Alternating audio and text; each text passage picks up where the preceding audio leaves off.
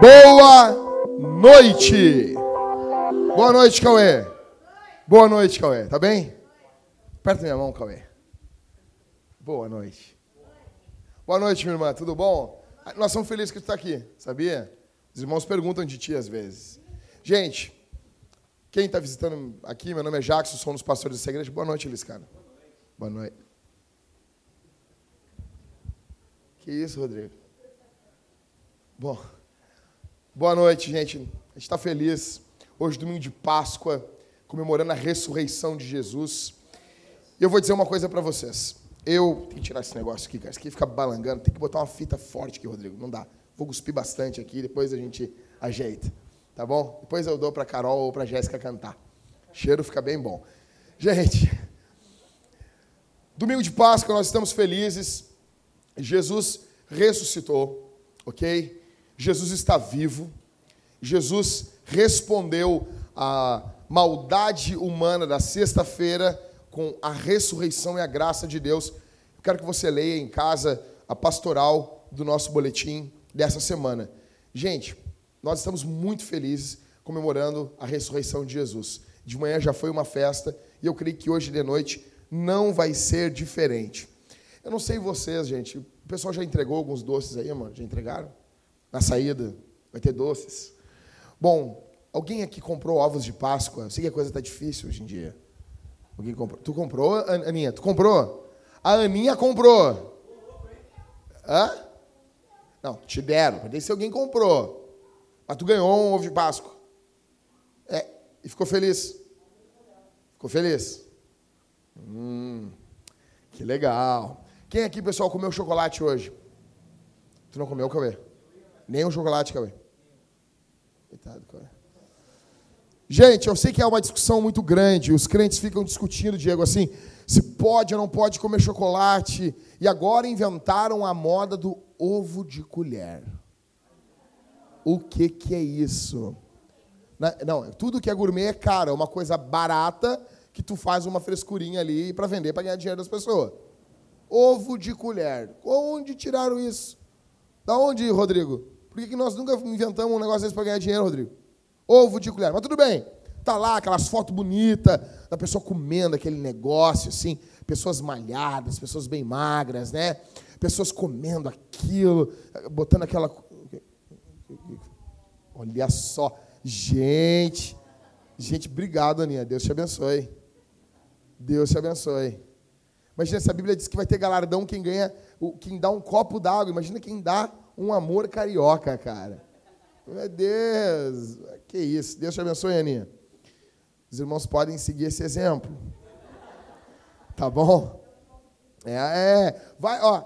Vai, em vez de dar um glória a Deus, traz um bombom aqui, cara. Entendeu? Então, então agora é isso aí, é ovo de colher, né? Na minha época, ovo de colher era um ovo cozido molinho, assim, sabe? é, daí tu botava um salzinho ali, quebrava em cima e comia de colher. Na minha época, ovo de colher era isso. Não sei. Mas tudo bem. O que, o que Rodrigo? Eu quero participar, Rodrigo. O quê? Hã? É isso mesmo. Pobre, né? Família pobre tinha isso. Os pobres pintavam os ovos, né? Pintavam os ovos. Aí botava ali um, um, um amendoim ali dentro ali. Mas é muito. Uma criança que, para comer ovo, os pais tinham que pintar o ovo. Vocês imaginam isso, gente? Vocês imaginam? É o Rodrigo, tá bom? Não come arroz nem feijão. Gente, nós estamos aqui comemorando a ressurreição de Jesus. Jesus venceu a morte. Jesus está vivo. E eu queria uh, falar para vocês que isso é a maior notícia que vocês poderiam receber. Se chegasse agora aqui, Eliane, um cara assim, Eliane, tu ganhou 65 milhões de reais na Mega Sena. Não é mais importante do que a notícia que Jesus está vivo. Isso é como não, Jackson? Já já eu vou explicar para vocês. Jesus está vivo. E tem essa discussão: se comer chocolate, se comer um, um, ovinho de Páscoa ou um coelhinho de chocolate, se isso ofende Jesus. Eu respeito quem pensa isso. Eu respeito essas pessoas. Elas acham que Jesus fica num canto com um beiço. comer o ovo, não queria comer esse ovo, fica comendo o, coelhinho ali. Cara, eu sei que isso, as pessoas imaginam um Jesus triste no canto, um Jesus cabisbaixo. Eu sei, eu, eu respeito, gente. Eu sei que tem pessoas que têm essa imagem de Jesus. Só que eu quero dizer uma coisa para vocês. Jesus não fica ofendido por causa de um chocolate. Se Jesus estivesse com a gente aqui, ele até comer um chocolate com a gente.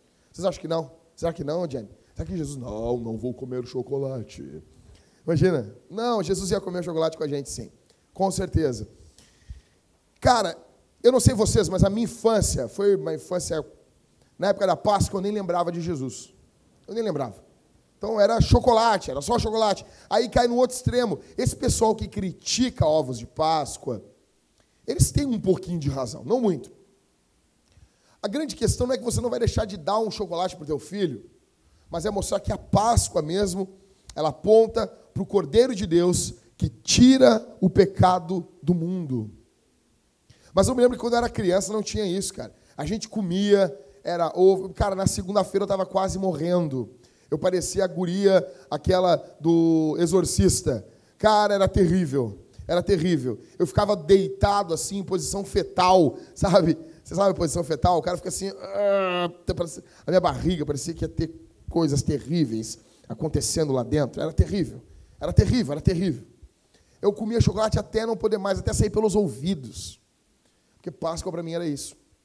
Eu não sei vocês. Vocês passaram por isso? Ou não? Passou por isso? Passou? Passou Ismael? Passou, né, Ismael? Passou. O Cauê não. O Cauê nessa época estava nas drogas. Tava, Cauê? Tava, nessa, tava na FEBEM. Cabelo raspado e com várias marcas de pedrada na cabeça, assim, sabe? De ferida. Sabe? Sabe? sabe? Tu sabe quem é quem quando tu raspa a cabeça. Quando tem as marcas de ferida, tu sabe. Esse cara, ele era da pau virada.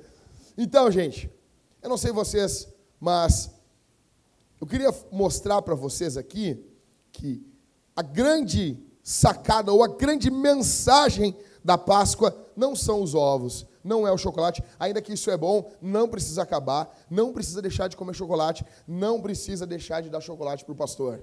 Está entendendo? Está entendendo? Essa semana eu tive que dar uma pausa na minha dieta de algumas calorias, mas eu tive que dar uma pausa. Então, vocês podem muito bem fazer assim, ó. Glória a Deus, pastor, pega aí. Vou ficar feliz pra caramba. Mas isso não é o cerne, o centro da mensagem da Páscoa. O centro da mensagem da Páscoa é a ressurreição de Jesus. Jesus está vivo. Jesus ressuscitou. Jesus venceu a morte.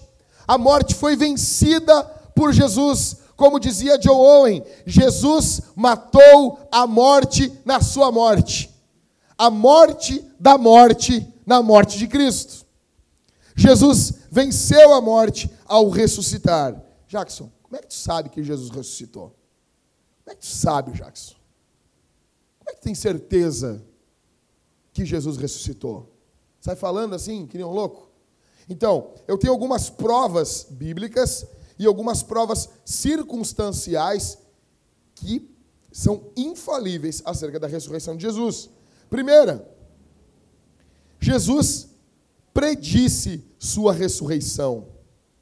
A Bíblia fala, anota aí, em Mateus 12, do 38 ao 40, Marcos 8, 31, 9, 31, ainda Marcos 10, 33, 34, João 2, 18 ao 22. Fala de Jesus prevendo, predizendo a sua ressurreição. Não foi um evento que pegou as pessoas de surpresa. Jesus disse, avisou que ele morreria em uma cruz e ele ressuscitaria. A segunda prova bíblica é a prova de que Jesus morreu em uma cruz. Então, assim, tem o pessoal da teoria da quase morte. Tu já ouviu isso aí, Ricardo? Teoria da quase morte? Nunca ouviu? O cara tá lá, não morreu. Quando vê, ele acorda dentro de um caixão. Ele acorda no necrotério. Vocês já ouviram isso aí, né? Vocês têm medo de, de acordar no caixão? De dormir e acordar no caixão? É uma coisa, acho que, complicada. Né? E aí, quantas pessoas viram as pessoas com o braço para fora do caixão, o caixão arranhado, né? Complicado. Então, algumas pessoas dizem assim: não, Jesus passou pela experiência de quase morte. Jesus não morreu, Tailã, essas pessoas dizem. Tá? Essa é o que o pessoal diz. Só que é o seguinte, presta atenção comigo. Uma noite antes de ser crucificado, Jesus passou essa noite em claro. Jesus não dormiu uma noite anterior, ele passou no Getsemane orando. Ele passa uma noite sem dormir. Depois, cedo da manhã, ele é julgado às escondidas. Ele é surrado, ele é açoitado. E muitos nesse período morriam só no momento dos açoites. Os caras já morriam. Ele apanhou, e depois um executor profissional, foi, ele foi crucificado, e um executor profissional o declarou morto.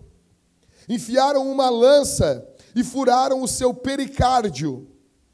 Ele foi embalsamado, embrulhado em 45 quilos de pano e de especiarias. Ok? 40, não era um véuzinho, um mosquiteirozinho do teu filho que botaram. Botaram um véuzinho sobre Jesus, um mosquiteiro. Não, negão. Os caras não economizavam nisso, não. Era um grande negócio vender véu naquela época, dava dinheiro. Cada morto, 45 quilos de véu. Enrolaram Jesus em tudo isso. E Jesus passa três noites ali.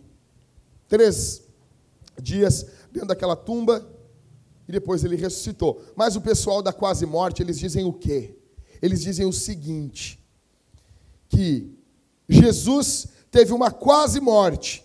Ele sobreviveu ao espancamento, ele sobreviveu à cruz, ele não morreu na cruz para esse pessoal ele sobreviveu aos ferimentos graves, ele não morreu asfixiado, porque Jesus na cruz provavelmente morreu asfixiado. Mas esse pessoal do quase morte diz assim: não, não, não, ele não morreu asfixiado. Porque a pessoa não aguentava ficar suspensa na cruz, ela perdia as forças, as costelas comprimiam os pulmões e a vítima morria asfixiada, sem ar. Provavelmente foi assim que Jesus morreu. Só que esse pessoal que diz que Jesus não morreu, dizem que Jesus aguentou uh, ser surrado, que muitas pessoas morriam só no espancamento, que Jesus aguentou a cruz, não morreu asfixiado, que Jesus sobreviveu, foi embrulhado com 45 quilos de tecidos, não ficou asfixiado, enganou o executor profissional, passou três dias sem comida e sem bebida e nem remédios dentro da tumba. No domingo pela manhã ele se desenrolou de 45 quilos de tecido ficou de pé, estufou o peito, gritou Shazam, arrastou a, aquela pedra de algumas toneladas, chegou vivo diante dos, dos apóstolos, passou pela guarda romana, não deu problema nenhum, nenhum guarda prendeu ele. Ele chega diante dos discípulos e ninguém mais prendeu ele. Roma não conseguiu achar ele, sendo que Roma era o império que dominava o mundo da época. Esses caras, eles creem no milagre maior do que nós. Eles têm mais fé que a gente. Eu, o ateísmo, eles têm muita fé. O mundo veio de uma explosão. Há 6 bilhões. Como, é legal falar esses números, né? Há 7 bilhões. Tipo, ah, mas não é bilhão, é bilhão. Bota bilhão aí. Bota bilhão. Não, era 2 bilhões. Não, não, não. 6 bilhão fica mais bonito. Bota bilhão que é bonito. É bonito o bilhão. 6 bilhões de anos atrás. Houve uma explosão. Então, o que que? Para ter explosão tem que ter oxigênio. Tem que ter combustão. Como é que foi isso? Foi pum, uma explosão. Começou uma explosão. E a coisa foi indo. Aí tinha, mais ou menos, era como uma traça de uma rolha de uma cortiça. E dali veio o primeiro ser vivo, daquela cortiça. Aí nasceu ali um, um, um, um germe, aquele germe sentiu necessidade e saiu uma perna no germe, o germe foi indo, foi indo, cara, e daí tá o liscano aí. Aí tá nós. Aí tá o. É. Sério, gente, eu admiro esses caras. Admiro, admiro, admiro. Admiro a fé desses caras. Esses caras, fé demais. Foi boa essa, né? Boa, mais ou menos, né? Então, é, mas fé demais não cheira bem. Então, assim, gente, esses caras têm muita fé. Eles têm muita fé, gente. O Jesus deles é, é mais poderoso que o nosso. Porque o cara não era filho de Deus na visão desses caras e o cara fez tudo isso. Esse cara é ninja. Esse cara é ninja, é um Jesus ninja. É um Jesus Van Damme, cara. É um Jesus Van Damme. Os guardas foram entrar, ele tava com um espacato assim, ó, na parte de cima do negócio, parado. É um Jesus ninja. Então, é mais fácil acreditar que Jesus morreu e Deus ressuscitou ele do que tudo isso. Terceiro, o, o sepulcro era um local fácil de encontrar, gente.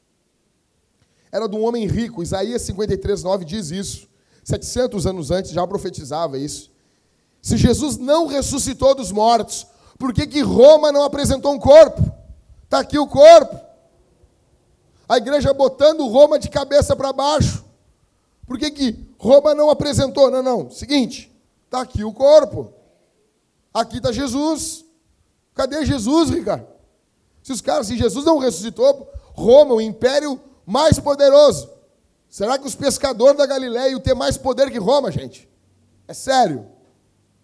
O império que dominou o mundo da época. Quem seguia Jesus eram os pescadores. Cadê o corpo de Jesus? Quarto, Jesus apareceu fisicamente vivo três dias após a sua morte. Maria tocou nele, Tomé tocou em seu lado. Jesus comeu churrasco de peixe com eles. Jesus gostava de churrasco. Está lá em João 20. João 20 em diante. Jesus fazendo um churrasquinho de peixe. Eu acredito, eu falei isso já. Na eternidade, Jesus vai tomar chimarrão com a gente. Moída da grossa. Chimarrão bom. Quinto, Jesus, a ressurreição de Jesus, convenceu a sua família a adorá-lo. Sai daqui, demônio. Sai daqui. A ressurreição de Jesus convence a sua família a adorá-lo. Cara, tu lê o Evangelho de Marcos, tu vê, cara que a família de Jesus, ela tem problema, tipo, os irmãos de Jesus acham que Jesus é louco. Eles acham que Jesus é louco. Vocês não notaram isso ainda? Vocês acham que todo mundo está concordando com Jesus ali no Evangelho de Marcos? Eles acham que Jesus não é o Filho de Deus. Tem, Jesus tem problema em alguns momentos até com Maria. Só que depois da ressurreição de Jesus, a gente vê Tiago, a gente vê Maria e Judas, não os Iscariotes. É, que nome ruim de tu ter naquela época, né, meu? Imagina, qual é o teu nome? Judas. Não, mas eu não tenho nada a ver com aquele cara. É um nome complicado. Não era, aquele cara não teve um dia bom. Né? Mas tudo bem. Mas é irmão de Jesus. Esses caras estão orando a Jesus. Eles estão clamando a Jesus. Vocês estão entendendo isso? Se vo... Houve uma mudança na mentalidade da família de Jesus e uma mudança muito forte. Se uma pessoa que tu não concorda, por exemplo, se a gente é parente do Ismael, e eu começo a brigar com Ismael. Ah, Ismael é desgraçado, morre, demônio. E Ismael morre. Eu não vou aparecer daqui a 10 dias orando na igreja do Ismael, entendeu? Onde as pessoas acreditam que Ismael é Deus. Né? Complicado, né, Ismael? Sexto, a ressurreição de Jesus foi confirmada por seus inimigos. Paulo, Paulo era inimigo de Jesus, gente. Paulo matava os cristãos, perseguia a igreja, e Paulo confirma a ressurreição de Jesus. Foi mudado. A grande questão é a seguinte: alguém pode dizer assim, ah, Jackson, ah, como é que sabe que eles não estavam mentindo? Não, não passa na cabeça de vocês? E se Paulo tivesse mentindo? A grande questão é que Paulo não estava ganhando nada para falar o que falava, pelo contrário, Paulo estava perdendo. Paulo estava perdendo a igreja primitiva não ganhou nada em afirmar que Jesus ressuscitou. Pelo contrário, a igreja primitiva foi dizimada, perseguida. Perseguição cruel. Provas circunstanciais. Primeiro, a transformação dos discípulos. Os caras são medrosos, os caras são apavorados, para não falar uma outra coisa que eu não vou falar porque hoje é domingo de Páscoa. Pedro é um cara medroso. Ele, ele é medroso. Eu estou de terno, eu não posso falar essas coisas hoje. Tem que invocar o meu pastor interior. Ele não pode, gente. Ele é um cara que ele não acredita muitas vezes, não confia em Jesus. Ele trai Jesus, ele nega Jesus. Ele nega Jesus diversas vezes. Só que o que é que acontece que transforma a vida de Pedro ao ponto dele se tornar um cara totalmente corajoso e pronto a dar a vida dele pela verdade da ressurreição de Jesus?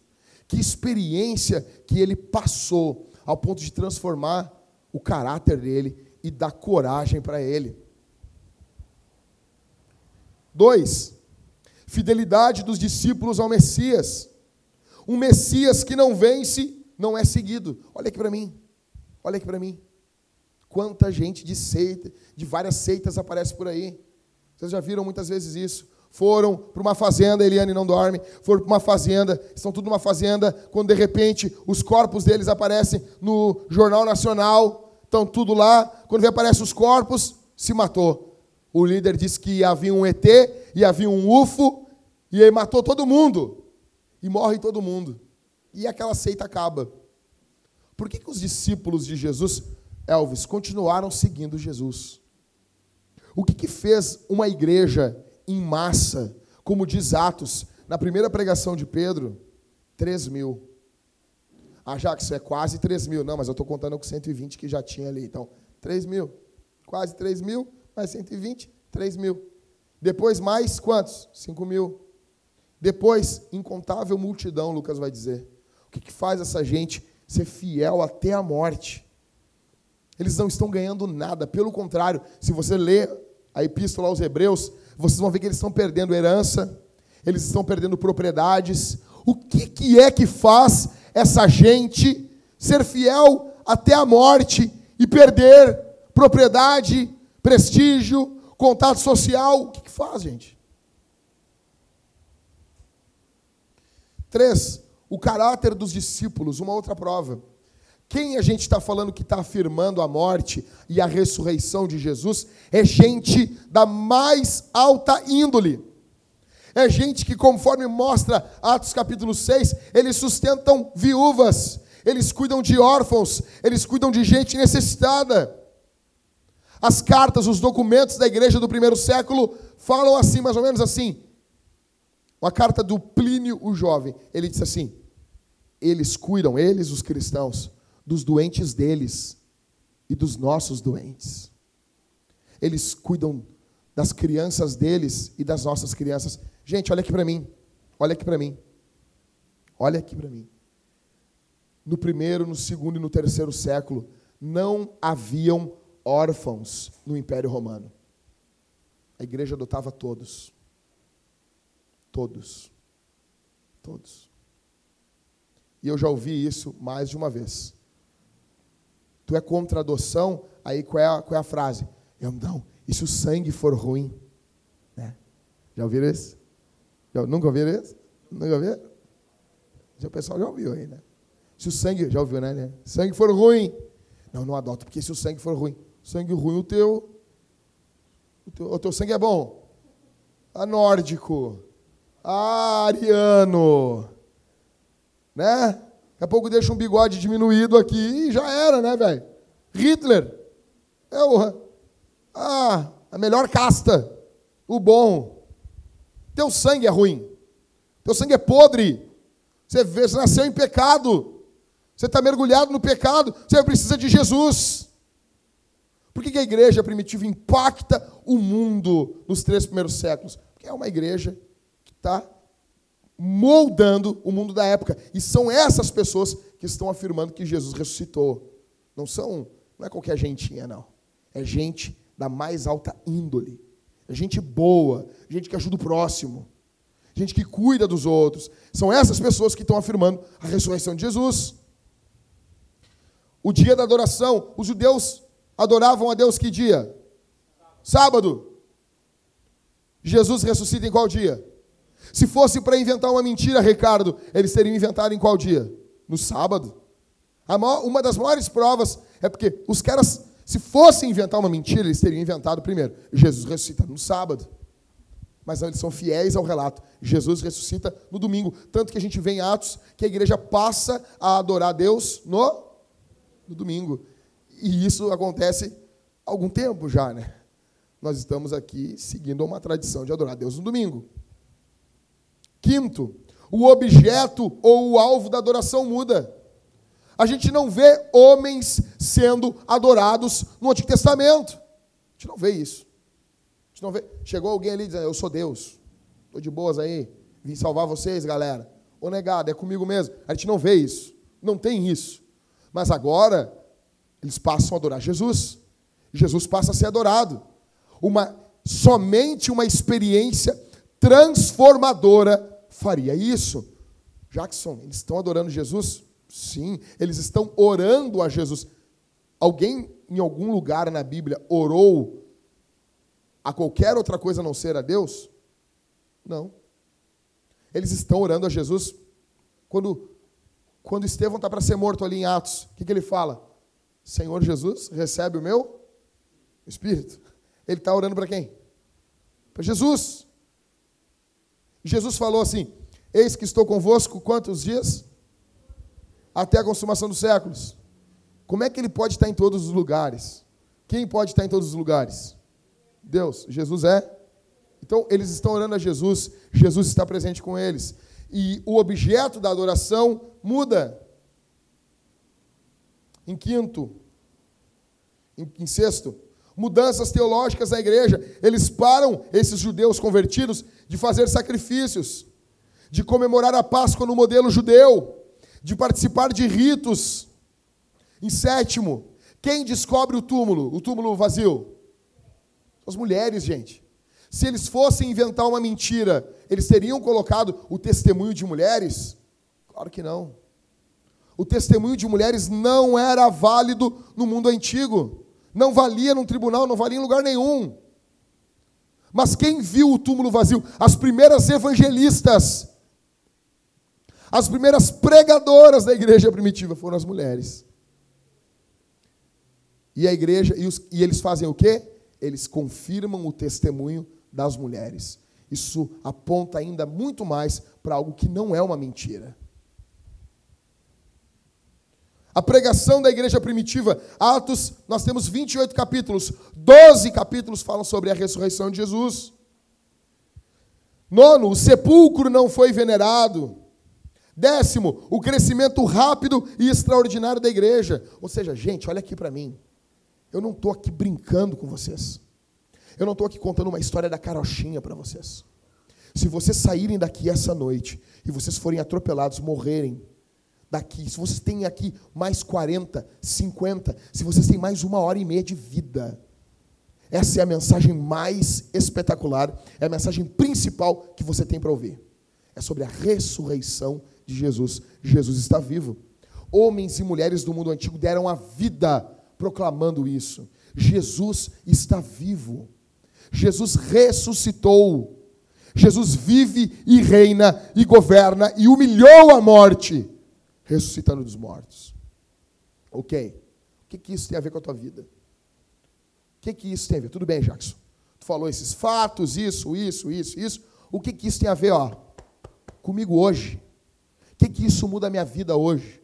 Que tenho conta atrasada, que estou indo para casa, que tenho problemas, que tenho angústias, que tenho dúvidas, que tenho alegrias e tristezas. O que, que isso muda a minha vida hoje? O que, que tem a ver o fato de Jesus estar vivo com a minha vida. Em primeiro lugar, porque ele vive, eu sei que Deus está no controle. Jesus está vivo. O fato de Jesus ter ressuscitado dos mortos comunica ao meu peito que Deus está no controle da história que Deus não está brincando com a história, que Deus não está jogando dados na história, que Deus não está perdido na história, como o Deus pregado por algumas teologias.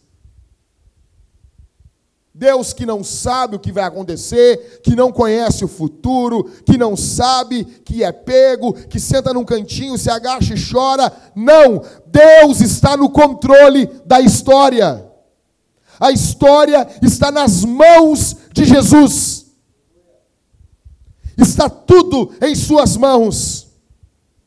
Ele cumpriu o que ele falou. Deus fez o que havia dito que faria, e Ele sempre fará o que Ele prometeu. Nada, nenhum fio de cabelo acontece fora de Sua vontade. Nada. Para você entender o tamanho do poder sustentador de Deus. O N. Gruden faz uma comparação fantástica. Por exemplo, Robson, tua, o teu furgão ele funciona com diesel. Quando tu dá a partida no diesel, diesel não tem vela, né? Não, né? É a compressão, mais ou menos isso, pelo que eu sei. O carro a gasolina tem vela que dá a faísca e dá a explosão. O diesel é a compressão do pistão que comprime ele no máximo, aumenta a temperatura do diesel, explode, correto?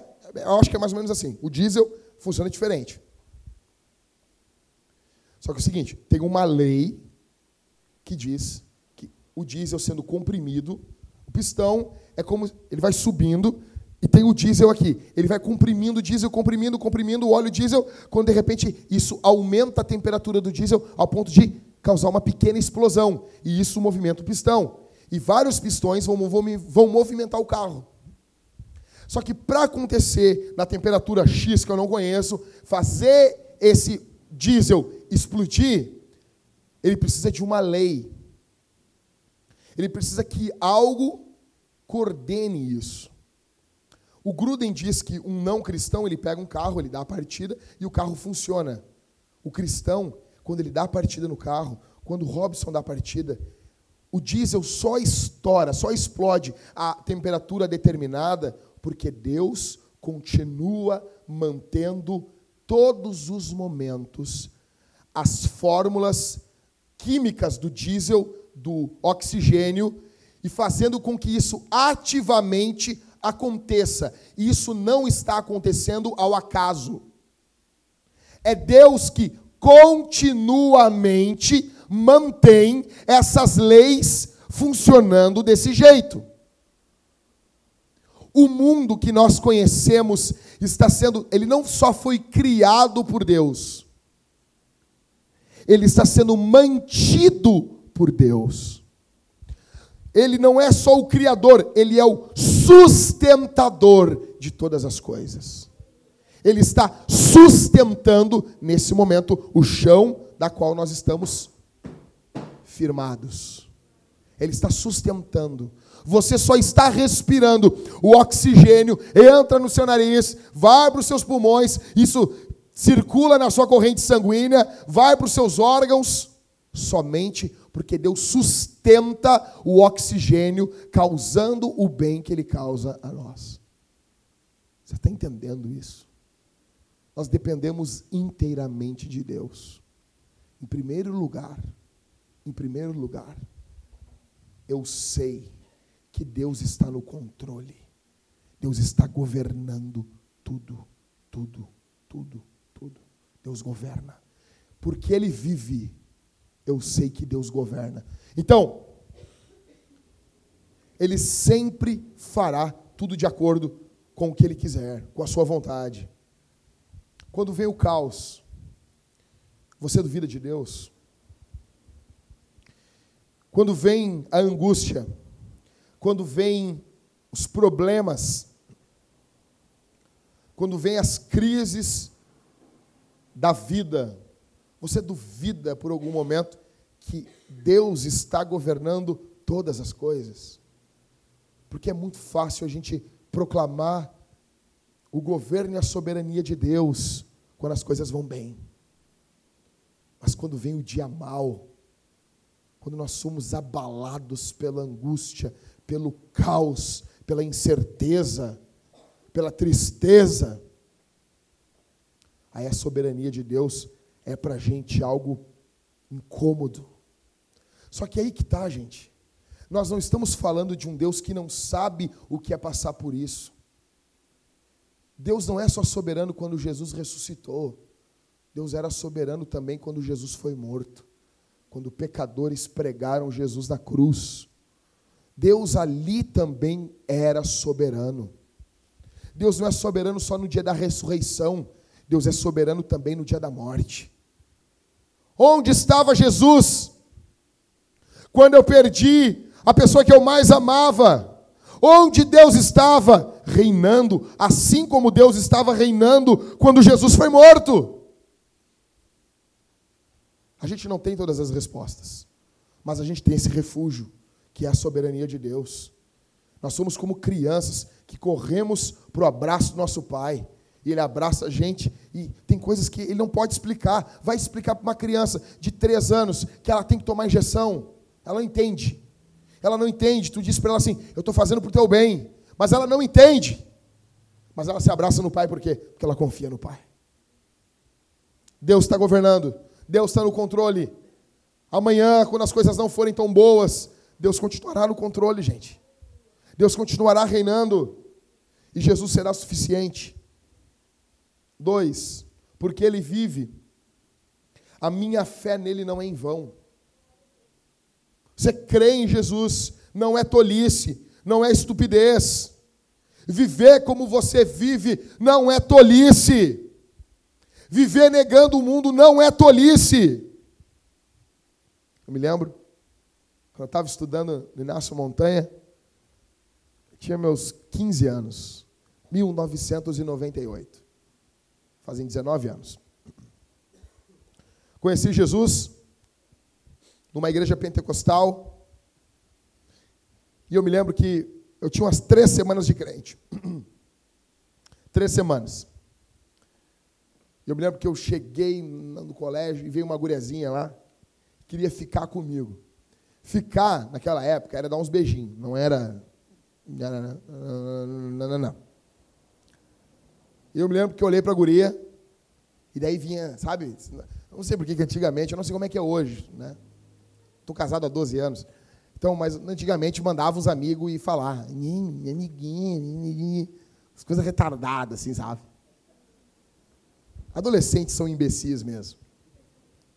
E daí E eu me lembro que eu ali, 15 anos, cara, eu era tão magro, tão magro, que eu tinha um, um, um pijama de listra e era só uma listra. Quando eu saltava de vara, depois a vara dizia para mim: agora é minha vez. Foi bom essa aí, né? Foi bom, né? E eu me lembro que a guria chegou para mim. Eu olhei para ela: não posso que eu sou crente, eu sou evangélico, sou evangélico. E eu falava com muita gente no Inácio Montanha, caras. Deu dois dias, estava todo o colégio me chamando de viado. Todo o colégio. Já que você é viado. Viado. Eu cheguei para os jovens da igreja, disse, cara, estão me chamando de viado no colégio, está ruim, está complicado. E eu me lembro que ele dizia assim: Tu está sendo perseguido, porque tu é um servo de Deus. Já, já deu um brilho, né? Já estufei o peito. Tu está sendo perseguido. Isso é perseguição. Já virei um mártir. Na minha cabeça, eu já era, eu e o Agostinho de Pona. Era nós dois. Era nós dois. A tua fé não é em vão. O mundo vai zombar de ti. O mundo vai rir da tua fé. O mundo vai rir que tu crê em Jesus. Engraçado, né? Os caras chegam para mim e dizem assim: Tu é louco? Olha aí. Eu falo: Sou casado há 12 anos. Estou indo para 12 anos de casado. As pessoas riem. Eu digo: Casar foi a melhor coisa que eu fiz. E as pessoas ficam: Não, não porque as pessoas não, não entendem isso. Elas não entendem, elas não entendem. Aí o cara, com todo respeito, se alguém para estar aqui, com todo respeito, o cara está no quinto casamento. Está igual a mulher do poço de Jacó. Tá ligado? Cara no quinto casamento. E eu sou errado. E eu sou errado, eu sou errado. O cara fuma maconha que nem um louco. E eu sou errado. O cara bebe até cair. E eu sou o careta. Não, e eu? Sério? Eu sou errado. Eu, eu, sou, eu, sou, eu sou louco. Eles são os espertos. Gente, a nossa fé em Jesus não é em vão. Você não está crendo em uma besteira. Deus se fez carne, veio a esse mundo, viveu uma vida perfeita, foi crucificado, sepultado, mas ressuscitou ao terceiro dia e nós estamos seguindo ele. Quem que é o teu Deus? É um carpinteiro. Um carpinteiro. Eu adoro um carpinteiro. Que há dois anos atrás ressuscitou. Isso aí. Terceiro, porque ele vive, eu fui justificado. Romanos 4, 25 diz: olha aqui para mim. O qual, Jesus, foi entregue por causa das nossas transgressões e ressuscitou por causa da nossa justificação. Jesus ressuscitou. O Matthew Henry tem uma, uma, uma ilustração fantástica disso. Jesus tomou todos os teus pecados, as tuas imundícias, tudo aquilo que você fez de errado, pensou de errado, maquinou de errado, quis fazer e não conseguiu fazer de errado, porque tem gente que é tão pecador, tão pecador que nem pecar consegue direito. Sabe? É tão pecador que nem consegue pecar direito. Jesus tomou tudo isso. Então Jesus na cruz, ele estava ali como um dos maiores pecadores da história, sem ter cometido nenhum pecado. Todo o juízo de Deus veio sobre ele, sem nenhum filtro, sem nada. Jesus suporta a ira de Deus. Jesus suporta todo todo furor de Deus. Morre e da mesma forma que um criminoso entra na cadeia, cumpre a sua pena e depois ele sai da cadeia, ele só sai da cadeia após cumprir a pena e ter pago tudo o que ele fez. Jesus foi preso pelas cadeias da morte e a ressurreição, diz Mateus Henry, é Deus dizendo: a pena foi paga. A pena foi paga. Ou seja, o fato de Jesus ter ressuscitado é Deus dizendo que nós fomos justificados. E a justificação de Jesus não é que você tem agora uma justiça melhorzinha do que o outro. Não, não, deu uma melhorada, eu era um cara meio ruim. Não. A partir de agora, nós temos em nós a justiça de Deus. Tem noção do que é isso, gente? Tem noção do que é isso? Isso é brutal. Nós temos em nós a justiça de Deus. Deus se fez homem justo, fez tudo correto, ele tinha mérito. Jesus tinha mérito, ele tinha questões positivas, ele conquistou como homem. E esses méritos vêm para nós. E a nossa desgraça foi para Jesus. Isso é justificação. Você entende o que é ser declarado justo? Você agradece a Deus por essa bênção? Ou isso para você não é nada? Está preocupado mesmo é com a casa própria? Pastor, ô pastor, olha por mim aí que eu quero a minha casa própria. Meu carro é velho. Que angústia. Tem gente que só chora por coisas. Qual foi a última vez que você chorou pelos seus pecados? Qual foi a última vez que você foi confrontado pela pessoa terrível que você é? Qual foi a última vez que isso tirou teu sono? Qual foi a última vez que isso angustiou você? Um quarto. Porque Jesus ressuscitou, porque ele vive, eu tenho uma nova vida. Romanos 6 faz um paralelo entre a vida que nós tínhamos com a morte de Cristo e a nova vida que temos, se Jesus ressuscitou, a nossa natureza tem que ter sido transformada para aqueles que dizem estar em Cristo. Eu não sou só justificado, eu também sou regenerado. Eu tive a minha natureza transformada. Jackson, então eu não vou pecar? Vou pecar. Mas eu não vou continuar no pecado. Ovelhas, como dizia Spurgeon, Spurgeon é brutal, né? Ovelhas também caem na lama, mas só porcos se reviram nela. Você é ovelha ou você é porco? O pecado te dá prazer ou você tem prazer nas coisas de Deus? Ou o pecado é um acidente em sua vida? Porque ele vive, eu tenho uma nova vida. Você tem prazer em Deus? Você tem prazer na palavra de Deus? Você tem prazer? Ou isso aqui é um fardo para você? Ou isso aqui é um fardo? Ler a Bíblia é um fardo. Ver tudo que é filme, ver tudo que é série. Senta a bunda no cinema, nego vê filme de duas horas e meia. Duas horas e meia. Lê 15 minutos da Bíblia, nego está se coçando no banco. Não aguenta. Porque não ama a Deus. Porque não ama. Quinto, porque ele vive, eu sei que Jesus vai julgar o mundo. Jesus liga, olha aqui para mim, meu velho. Jesus liga a ressurreição dele com o juízo final. Ele disse: se eu ressuscitar, eu vou julgar o mundo. A primeira parte ele já cumpriu. Ele está vindo aí. E dessa vez ele não vai apanhar. Dessa vez não vão bater nele. Dessa vez não vão colocar uma coroa de espinhos na cabeça dele. Dessa vez não vai ter nenhum soldado romano, romano furando o lado dele. Dessa vez não vai ter ninguém colocando uma coroa de espinhos. Dessa vez não vai ter ninguém vendando os olhos dele e batendo nele e mandando ele profetizar quem bateu. Ele vai vir como todo-poderoso. Ele vem para julgar. E diz o apóstolo Pedro: convém que o juízo de Deus comece pela sua casa. Deus vai levantar a saia de uma prostituta que se diz igreja. Deus vai levantar a saia e mostrar as vergonhas e mostrar quem é igreja e quem não é igreja. Tem muito fácil dizer, eu sou igreja, eu sou. Tu não é nada. Nós não somos igreja sozinhos.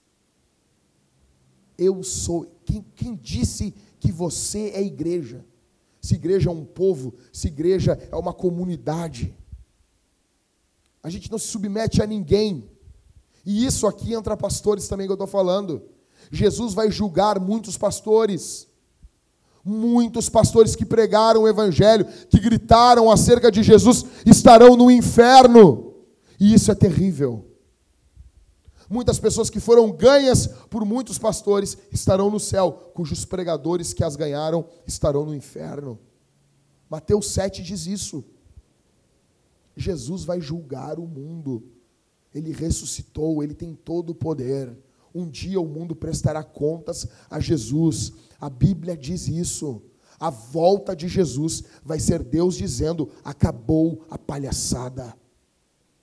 Não vão mais zombar do nome de Deus. Não teremos mais esses falsos televangelistas na TV pregando uma mentira para as pessoas em troco de dinheiro. Nós não teremos mais isso não zombarão para sempre do nome de Jesus.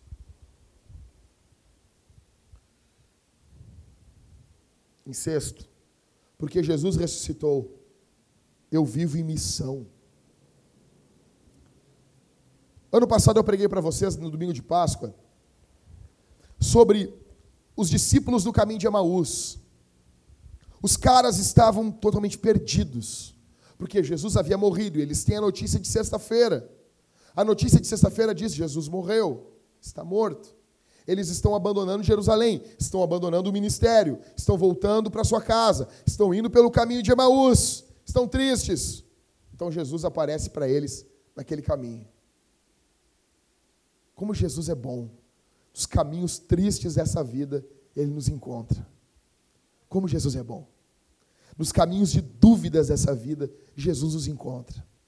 E Jesus encontrou aqueles dois ali. E eles estão caminhando, eles estão conversando, o coração cheio de dúvida, cheio de inquietações. Eles estão ali. Jesus aparece para eles, eles não notam que é Jesus, porque Jesus não está com as marcas do sofrimento. Jesus não está com a marca de todo o sofrimento que ele passou, com a marca da velhice acumulada de uma vida de muita tensão. Não, Jesus está ressuscitado. E os olhos deles estão fechados pela incredulidade. E Jesus vai caminhando com eles. Aí quando eles sentem no coração, sabe, daquela coisa boa estar com ele, e a Bíblia diz que ele começa a discorrer pelo caminho as escrituras que falavam acerca dele. Jesus começa a pregar sermões durante o caminho. Eu fico imaginando Jesus falando assim: Bom, vocês se lembram lá da serpente do deserto? Quando Moisés levantou aquela serpente lá, e todos que olhavam para a serpente eram curados das picadas das cobras. Está em números. Vocês se lembram disso? Sim, Jesus. Pois bem, aquela serpente apontava para mim. Eu sou esse que sou levantado e todo aquele que olhar para mim vai ser salvo. Bom, vocês se lembram? E Jesus foi pregando para eles. E daí quando eles chegam no momento, Jesus faz, faz que vai seguir em diante. E nessa trama, eles olham para Jesus e dizem: Fica conosco, Senhor. Já se faz tarde. Aí Jesus entra. E Jesus vai partir o pão com eles. E no partir o pão, eles notaram que era Jesus. E Jesus desaparece. O coração deles é aquecido. Eles se olham um para o outro e dizem assim: porventura, não nos ardia o coração quando ele pelo caminho discorria as Escrituras? Eles estavam abandonando o ministério, eles estavam no caminho da desistência, eles estavam abandonando tudo. Só que seus olhos foram abertos, seus corações foram aquecidos, como diz John Wesley. O coração deles é aquecido pelo poder do Evangelho. Naquele momento, eles que estavam com medo da noite, eles que estavam abandonando Jerusalém, eles ignoram tudo isso e eles voltam para Jerusalém, diz a Bíblia, em Lucas capítulo 24, para proclamar a ressurreição de Jesus. Um encontro com o Cristo crucificado e ressuscitado nos impulsiona para a missão. O que falta conosco é isso. O que falta para a gente é isso. Deus se fez homem, olha aqui para mim, crente. Deus se fez homem, morreu, foi sepultado, ressuscitou, e você não fala nada. E você prefere ficar falando sobre a última série da Netflix que às vezes é até chata pra caramba. Mas você, para pagar de bonzão e de bonito, você fala que é muito legal. É muito legal. Ah, isso é uma crítica para o mundo que estamos vivendo. Oh, babaca. Jesus ressuscitou.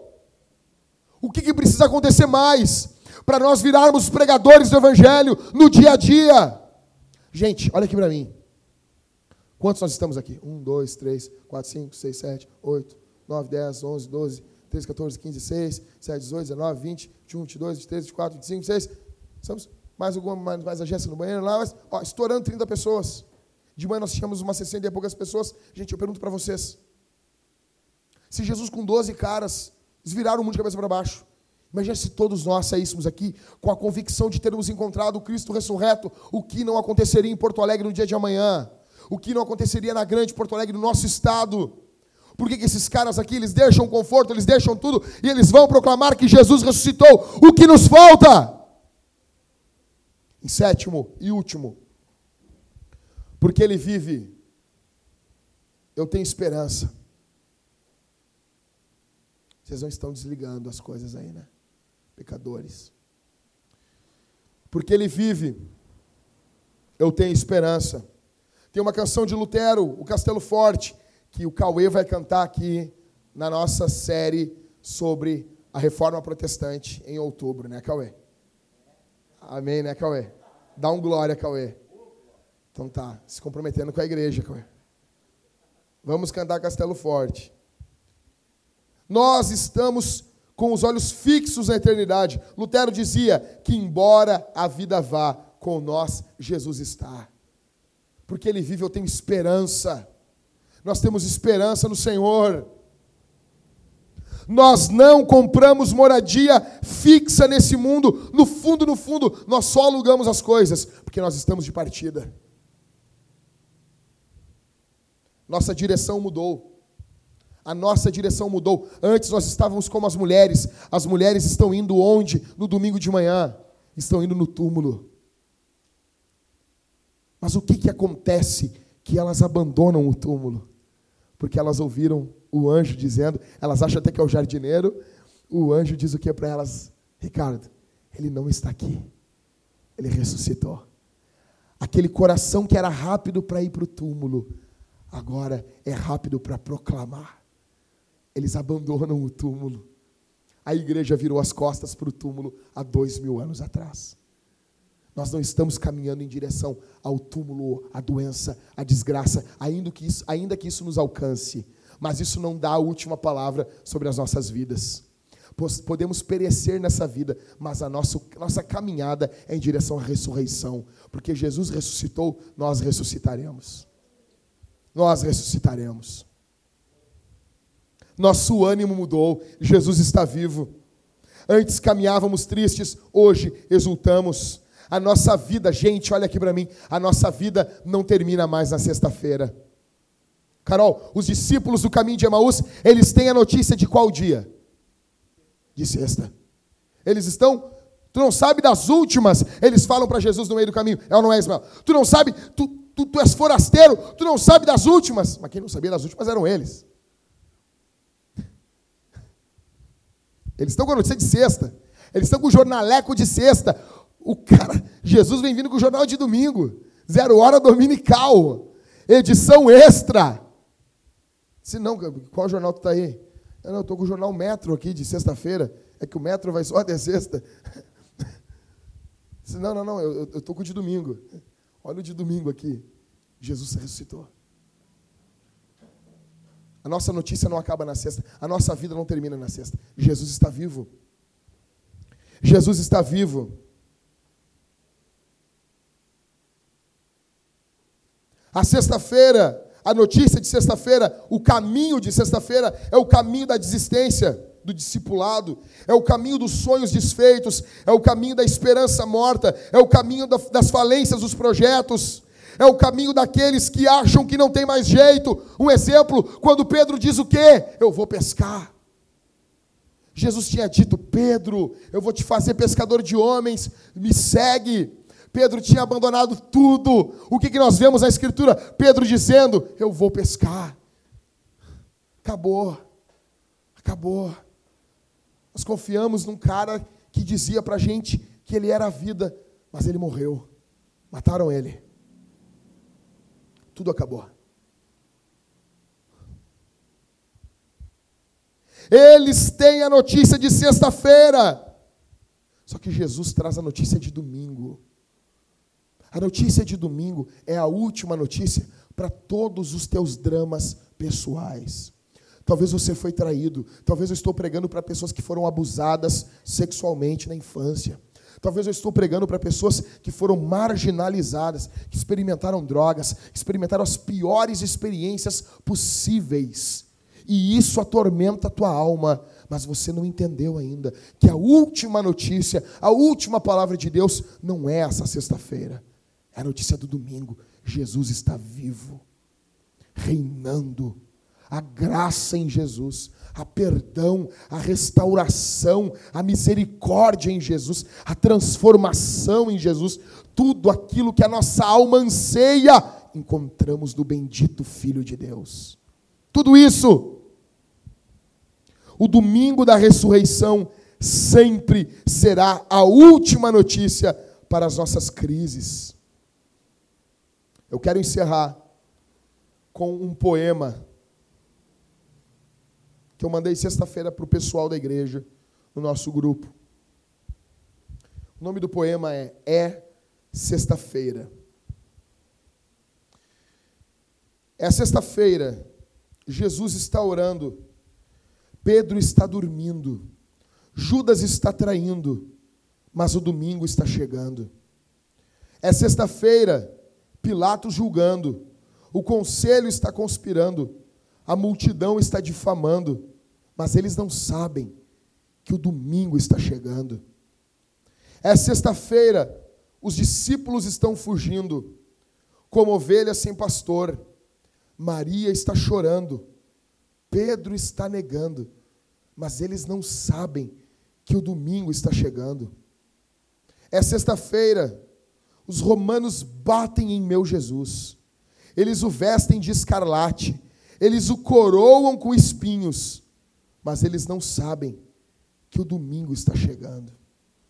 É sexta-feira, veja Jesus caminhando para o Calvário, seu sangue pingando, seus pés tropeçando, sobrecarregado está em seu espírito. Você vê? Mas é só sexta-feira, porque o domingo está chegando. É sexta-feira, o mundo está vencendo, as pessoas estão pecando e o mal está sorrindo. É sexta-feira, os soldados pregam as mãos do meu Salvador na cruz, pregam os pés do meu Salvador na cruz. Então eles os, o crucificam ao lado de criminosos. É sexta-feira, mas deixe-me lhe dizer uma coisa: o domingo está chegando. É sexta-feira, os discípulos estão questionando o que aconteceu com o seu rei. E os fariseus, eles estão celebrando que o seu plano astuto foi alcançado com sucesso, mas eles não sabem. É apenas sexta-feira, mas o domingo está chegando. É sexta-feira, ele está pendurado na cruz, sentindo-se abandonado por seu pai, deixado sozinho e morrendo. Pode alguém salvá-lo? Oh, é sexta-feira, mas o domingo está chegando. É sexta-feira, a terra treme, o céu escurece, meu rei entrega o seu espírito. É sexta-feira, a esperança está perdida, a morte ganhou, o pecado conquistou e Satanás apenas ri. É sexta-feira, Jesus enterrado, soldados montam guarda e uma pedra é rolada no sepulcro. Mas é sexta-feira, é só sexta-feira, mas o domingo está chegando. Você tem essa esperança? Isso aqui muda a tua vida. Isso aqui transforma a tua existência. Isso aqui transforma quem você é. Eu não sei qual é o teu pecado. Eu não sei qual é a tua, tua mazela. Eu não sei qual é a tua miséria. Eu não sei o que, que aflige a tua alma. O que, que te traz medo. O que faz você ter medo. Mas eu quero dizer uma coisa: aquilo que traz medo para você, não coloca medo em Jesus. Talvez eu esteja pregando para pessoas que têm medo da morte, que estão apavoradas em se encontrar com a morte. Eu quero te dizer uma coisa: Jesus venceu a morte. Aqueles que estão em Cristo, a morte não tem poder sobre eles. O apóstolo chega a dizer que nós dormiremos, mas nós ressuscitaremos. A morte não tem a última palavra sobre nós. Gente, olha aqui para mim. Nós vamos segurar o caixão uns dos outros. Isso aqui não é mensagem que traz muita gente, mas é uma mensagem boa. Nós vamos segurar a alça do caixão uns dos outros.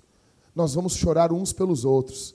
Só que esse não é o último encontro. Nós não vamos se ver pela última vez em um cemitério. Nós vamos se ver juntos no reino eterno de Jesus.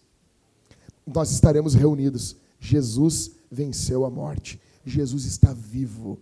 E isso muda todas as coisas. E isso transforma todas as coisas. É muito mais brutal você saber hoje que Jesus está vivo do que receber uma notícia que você ganhou alguma bolada ou algum dinheiro. Jesus vale muito mais do que isso. Jesus está vivo e isso muda todas as coisas. Vamos ficar de pé, gente.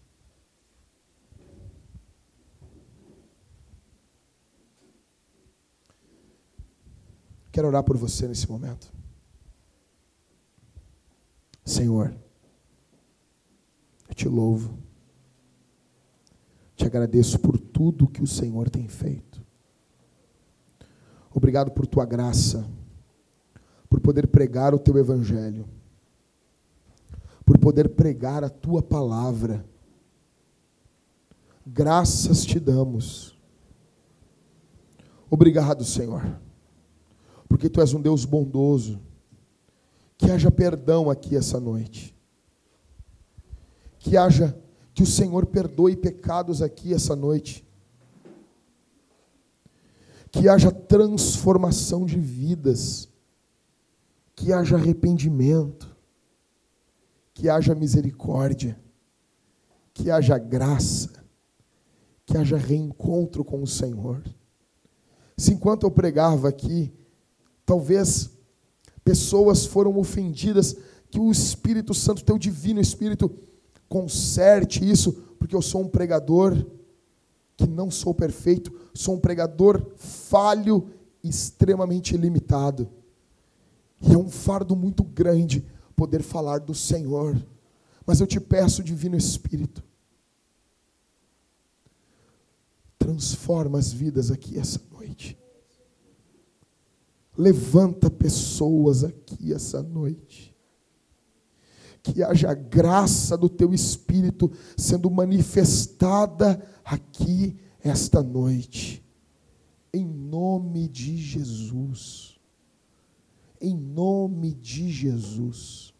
Glorifica o teu nome. Exalta o teu nome. Eu te agradeço por tudo que o Senhor tem feito. No nome de Jesus.